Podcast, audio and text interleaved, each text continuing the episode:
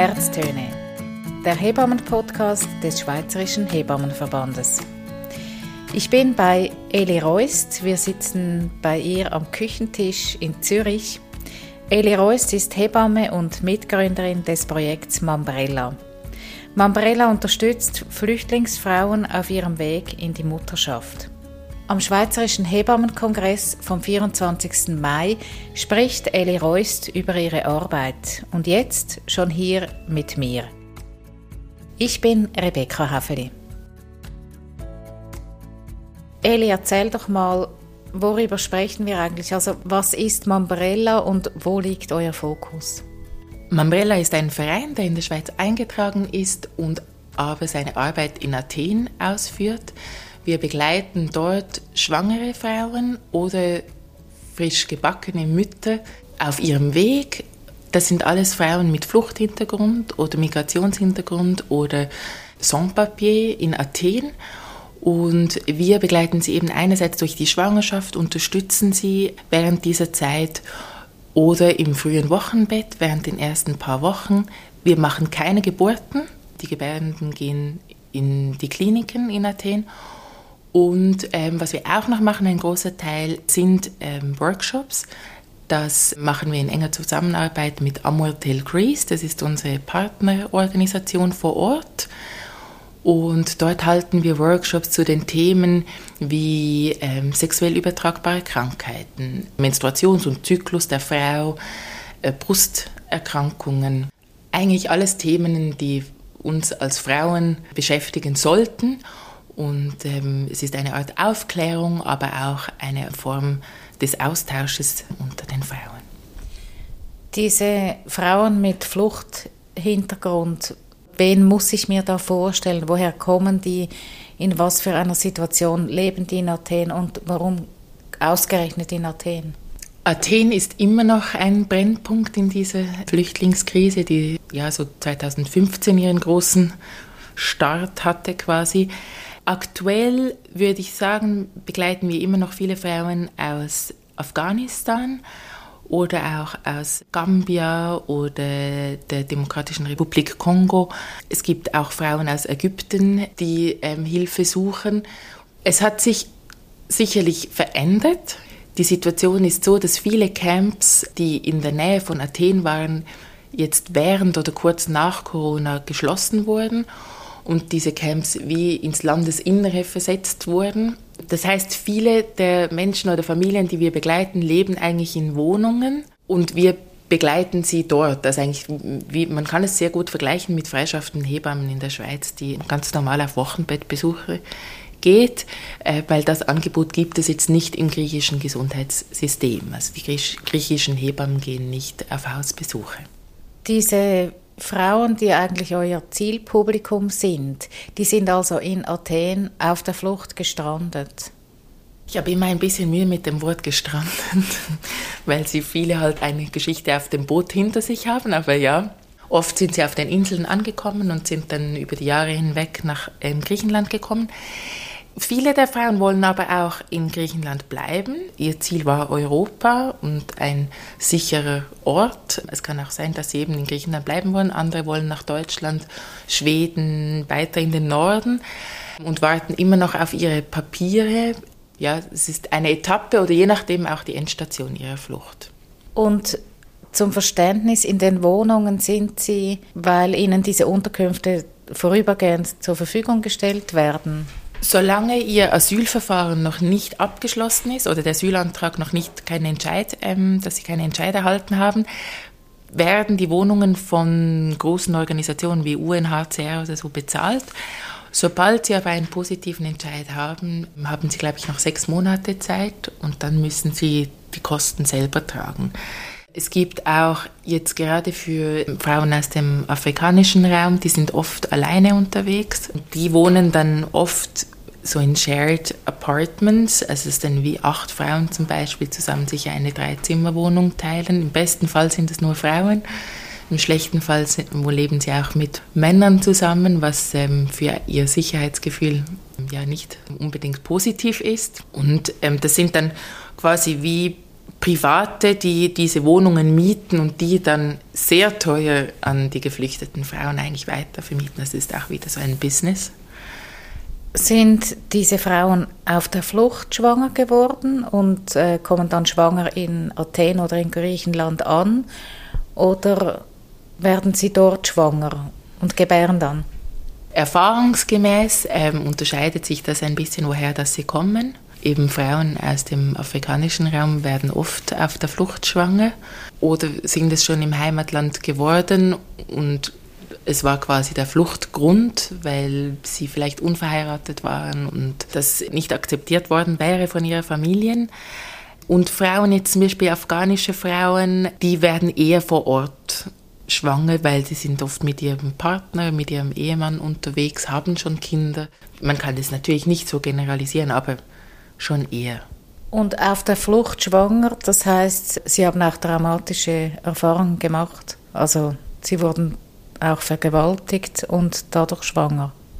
Genau, diese Schwangerschaften, die auf der Flucht entstehen, sind oft nicht freiwillige ähm, Schwangerschaften oder gewollte Schwangerschaften. Das realisiert man dann oft, wenn man nachfragt in der Schwangerschaftskontrolle, seit wann sind sie unterwegs oder seit wann sind sie in Griechenland und wie ist die Schwangerschaft fortgeschritten, dann kann man sich eins zu eins zusammenreimen.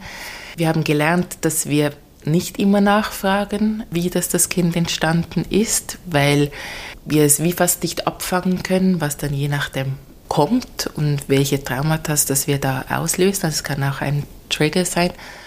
Und wir merken, dass die Frauen auch manchmal, die wollen es erzählen und dann sind wir natürlich bereit zuzuhören und versuchen irgendwie das abzufangen oder sie weiterzuverweisen an Psychologen. Aber das ist wie einfach in diesem Setting in Athen einfach sehr schwierig, weil diese Organisationen, die psychologische Betreuung anbieten, eigentlich fast immer ausgelastet sind und es sehr schwierig ist, einen Therapeutin oder einen Therapeuten zu finden.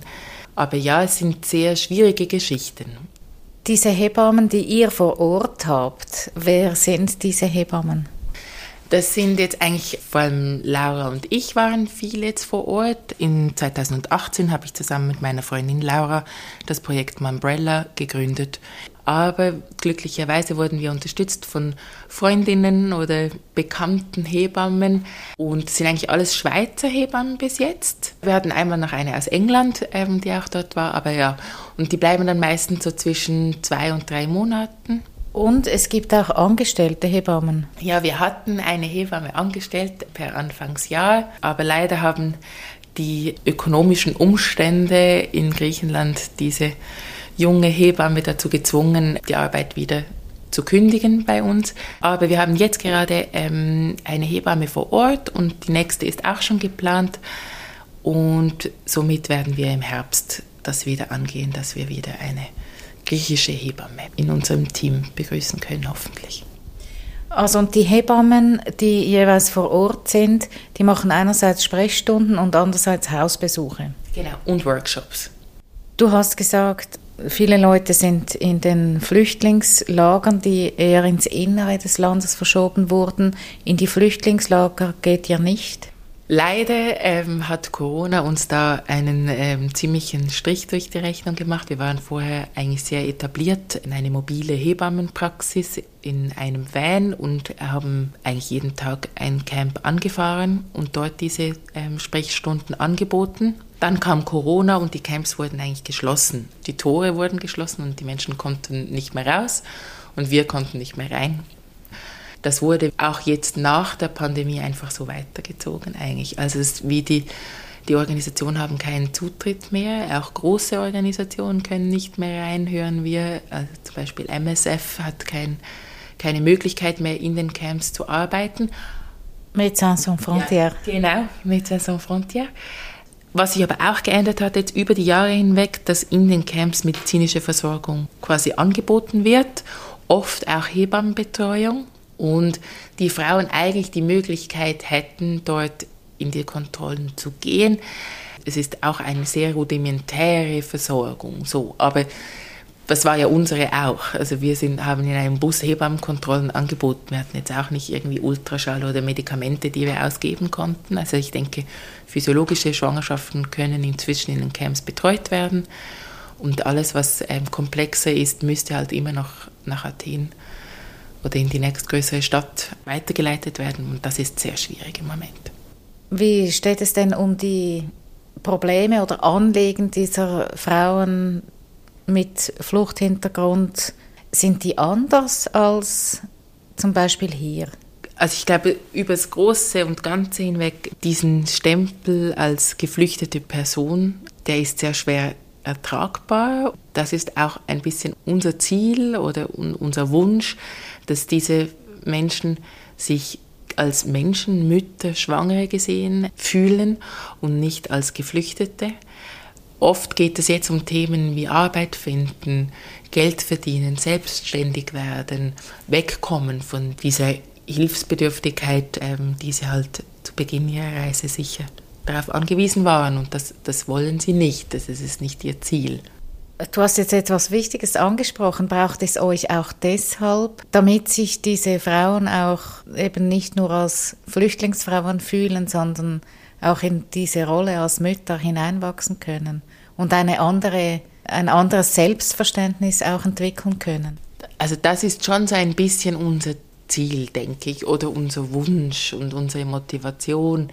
Es geht viel darum, diese Menschen oder diese Frauen in ihr, ihre Selbstwirksamkeit zu fördern oder zu unterstützen und, und ihnen aufzuzeigen, dass egal in welcher Situation das sie sind, dass sie trotzdem eine gute Mutter sind und dass ihr Körper gerade ein Kind versorgt und ein Kind zur Welt bringen wird. Und was dann auch im Wochenbett etwas ist, was sicherlich auch so ein bisschen widerspiegelt, ist, dass wir versuchen, diese Frauen möglichst gut im Stillen zu unterstützen, weil wir doch der Meinung sind, dass sie so unabhängig ihre Kinder ernähren können und wir sie darin wirklich unterstützen wollen, dass sie wegkommen von dieser finanziellen Abhängigkeit von Organisationen oder Menschen, die es gut mit ihnen meinen. Und es gibt ihnen dann auch ein besseres Gefühl, dass sie fähig sind, trotz allem und trotz allem, was sie erlebt haben oder was sie im Moment gerade beschäftigt, dass sie ihr Kind ernähren können. Du hast vorhin den Bus angesprochen, mit dem ihr begonnen habt in Griechenland.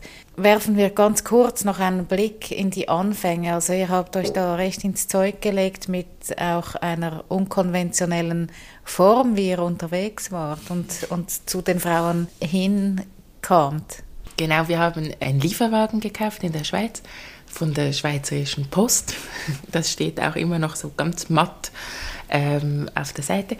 Und mit dem sind wir eben 2018 losgefahren. Wir wollten zuerst in Serbien mit unserer Arbeit beginnen, haben dann aber realisiert, dass dort die Nachfrage nicht so da war, wie wir sie erwartet hätten und sind dann weitergezogen und schlussendlich eben in Athen gelandet und schon seit Tag 1 mit dieser anderen NGO in Kontakt. Die Amortel Greece hat uns dann geholfen, dass wir zu den Flüchtlingscamps ähm, den Kontakt hatten und dort sind wir dann teilweise durften wir in die Camps rein mit dem Bus und bei anderen Camps waren wir einfach auf dem Parkplatz vor den Camps und die Frauen sind dann jeweils zu uns gekommen und dann immer am Dienstag kam der gelbe Bus und dann hat man schon die Frauen gehört, die dann gerufen haben, der gelbe Bus ist da und dann sind sie gekommen. Und es war dann ja auch so ein Treffpunkt. Das war wirklich eine sehr schöne Zeit in dem ganzen Elend eigentlich, dass man dann so mit irgendwie zehn Frauen, ähm, die sich dann Decken geholt haben und dann haben wir Kaffee getrunken vor dem Bus und oder sie haben Kaffee getrunken vor dem Bus auf dem Parkplatz am Boden und wir haben die Hebammenkontrollen gemacht. Und im Bus hat es was? Du hast vorher gesagt, Ultraschall hat es nicht, aber doch eine rudimentäre, eine einfache Einrichtung. Genau, also wir hatten ähm, ein Dopton, um die Herztöne ähm, zu hören und Blutdruck, Waage etc., solche Geräte. Und Medikamente haben wir jetzt nicht groß abgegeben, sei denn Vitamine oder Magnesium oder Eisen, je nachdem, wenn wir gesehen haben, dass sie eine Anämie hatten. Also Blutkontrollen konntet ihr machen? Nein, sie kamen dann mit ihren Dokumenten, waren dann in der Klinik zum Beispiel und haben dort ähm, Bluttests gemacht. Und anhand dessen haben wir dann gesehen, dass sie eine Anämie hatten. Und sonst so die Versorgung von Kaiserschnittnarben war uns möglich oder Stillhilfen. Und was wir halt auch immer abgaben, waren so Starter-Kits eigentlich für die Kinder einerseits. Also mit Kleider, Decken, Windeln haben wir nie abgegeben. Die haben wir dann immer in den Camps gespendet in großen Mengen und damit die Camps das dann verteilen, damit das schön fair bleibt. Sondern wir haben dann einfach je nach Bedürfnis haben wir dann Material abgegeben oder hygienische Dinge für die Mütter, Binden, so diese Sachen. Gibt es den Bus noch? Den Bus gibt es noch. Wir haben die Hoffnung nicht aufgegeben, dass er nochmals zum Einsatz kommt. Er ist auch in Athen und wir sind daran zu schauen, ob wir es nochmals aufnehmen können oder, oder ob wir uns wirklich davon verabschieden müssten. Das ist jetzt gerade die große Frage und da sind wir gerade dran.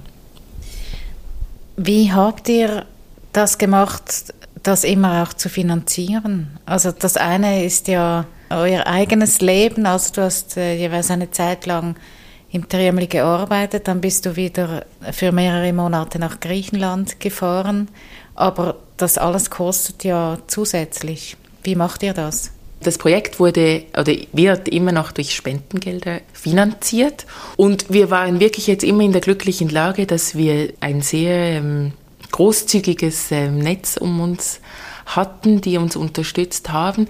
Man muss auch sagen, dass natürlich unsere Arbeit wirklich nicht viel kostet. Das ganze Material wie Babykleider etc., das wurde gespendet. Das haben wir dann jeweils mit so Transportern, ähm, konnten wir das nach Griechenland schicken oder sind mit Übergepäck runtergeflogen. Was jetzt natürlich kostet, ist die wertvolle Arbeit unserer Angestellten und die Übersetzerinnen und die werden natürlich entlöhnt, nicht jetzt in horrenden Umfang, aber trotzdem so, dass es fair ist. Das ist uns sehr wichtig. Je etablierter dass, es, dass wir sind, oder sagen wir mal so, desto weniger, dass jetzt ich und ähm, Laura, meine Freundin, die das gegründet haben, vor Ort sind, desto mehr sind wir natürlich auf Personal ja, angewiesen. Und das kostet jetzt natürlich schon. Du bist weniger vor Ort oder warst jetzt längere Zeit nicht mehr vor Ort und wirst es wahrscheinlich in nächster Zeit auch nicht sein, weil du Mutter geworden bist. Wenn wir jetzt noch einen Blick in die Zukunft werfen, wie lange braucht es euch noch? Das steht in den Sternen. Ich hoffe, eigentlich hoffen wir ja immer, dass es nicht mehr so lange ist. Wir machen diese Arbeit sehr gerne. Es ist ein Herzensprojekt und gleichzeitig hofft man, dass man irgendwann einsehen kann, dass es ähm, vorbei ist. Aber es sieht leider nicht danach aus. Ja, eine Krise wechselt die nächste ab, oder? Es ist, äh, ja, ich weiß es nicht. Aber vielleicht, unser Ziel wäre es sicherlich, dass wir uns noch besser vor Ort ähm, vernetzen können und eher mit Hebammen, mit griechischen Hebammen zusammenarbeiten können. Das wäre sicherlich etwas Schönes, aber es ist manchmal nicht so einfach zu finden.